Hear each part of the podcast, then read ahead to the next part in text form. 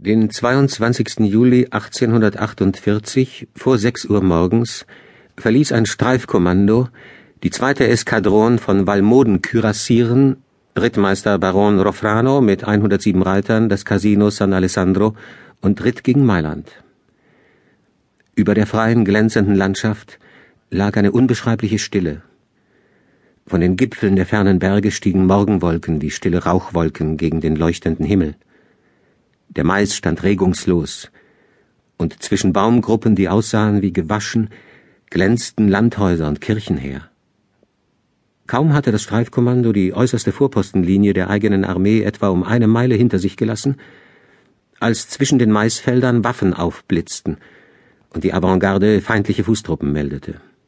Die Schwadron formierte sich neben der Landstraße zur Attacke, wurde von eigentümlich lauten, fast miauenden Kugeln überschwirrt, attackierte querfeldein und trieb einen Trupp ungleichmäßig bewaffneter Menschen wie die Wachteln vor sich her. Es waren Leute der Legion Manaras mit sonderbaren Kopfbedeckungen. Die Gefangenen wurden einem Korporal und acht Gemeinen übergeben und nach rückwärts geschickt. Vor einer schönen Villa, deren Zufahrt uralte Zypressen flankierten, meldete die Avantgarde verdächtige Gestalten. Der Wachtmeister Anton Lerch saß ab nahm zwölf mit Karabinern bewaffnete Leute, umstellte die Fenster und nahm 18 Studenten der Pisaner Legion gefangen. Wohlerzogene und hübsche junge Leute mit weißen Händen und halblangen Haar.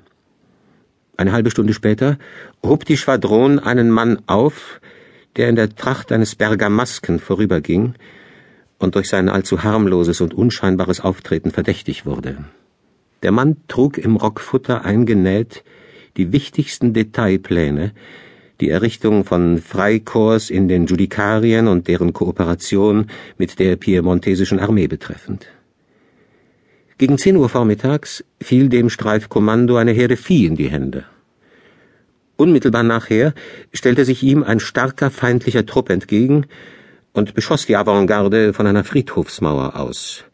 Der Tätzug des Leutnants Grafen Trautsohn übersprang die niedrige Mauer und hieb zwischen den Gräbern auf die ganz verwirrten Feindlichen ein, von denen ein großer Teil in die Kirche und von dort durch die Sakristeitür in ein dichtes Gehölz sich rettete. Die 27 neuen Gefangenen meldeten sich als neapolitanische Freischaren unter päpstlichen Offizieren. Die Schwadron hatte einen Toten.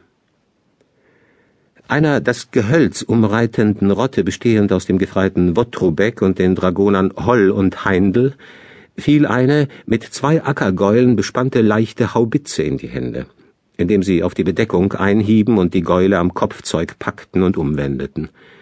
Der Gefreite Wotrubeck wurde als leicht verwundet mit der Meldung der bestandenen Gefechte und anderer Glücksfälle ins Hauptquartier zurückgeschickt, die Gefangenen gleichfalls nach rückwärts transportiert.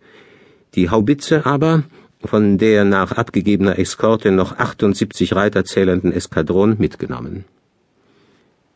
Nachdem laut übereinstimmender Aussagen der verschiedenen Gefangenen die Stadt Mailand von den feindlichen, sowohl regulären als irregulären Truppen vollständig verlassen, auch von allem Geschütz und Kriegsvorrat entblößt war, konnte der Rittmeister sich selbst und der Schwadron nicht versagen, in diese große und schöne, wehrlos daliegende Stadt einzureiten. Unter dem Geläute der Mittagsglocken, der Generalmarsch von den vier Trompeten hinaufgeschmettert in den stählern funkelnden Himmel, an tausend Fenstern hinklirrend und zurückgeblitzt auf 78 Kürasse, 78 aufgestemmte nackte Klingen. Straße rechts, Straße links, wie ein aufgewühlter Ameisenhaufen, sich füllend mit staunenden Gesichtern. So ritt die schöne Schwadron durch Mailand.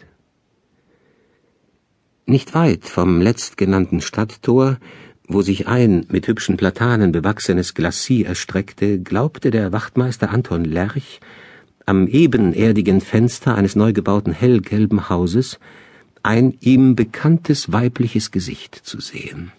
Neugierde bewog ihn, sich im Sattel umzuwenden, und da er gleichzeitig aus einigen steifen Tritten seines Pferdes vermutete, es hätte in eines der vorderen Eisen einen Straßenstein eingetreten, er auch an der Köh der Eskadron ritt und ohne Störung aus dem Gliede konnte, So bewog ihn alles dies zusammen abzusitzen, und zwar nachdem er gerade das Vorderteil seines Pferdes in den Flur des betreffenden Hauses gelenkt hatte.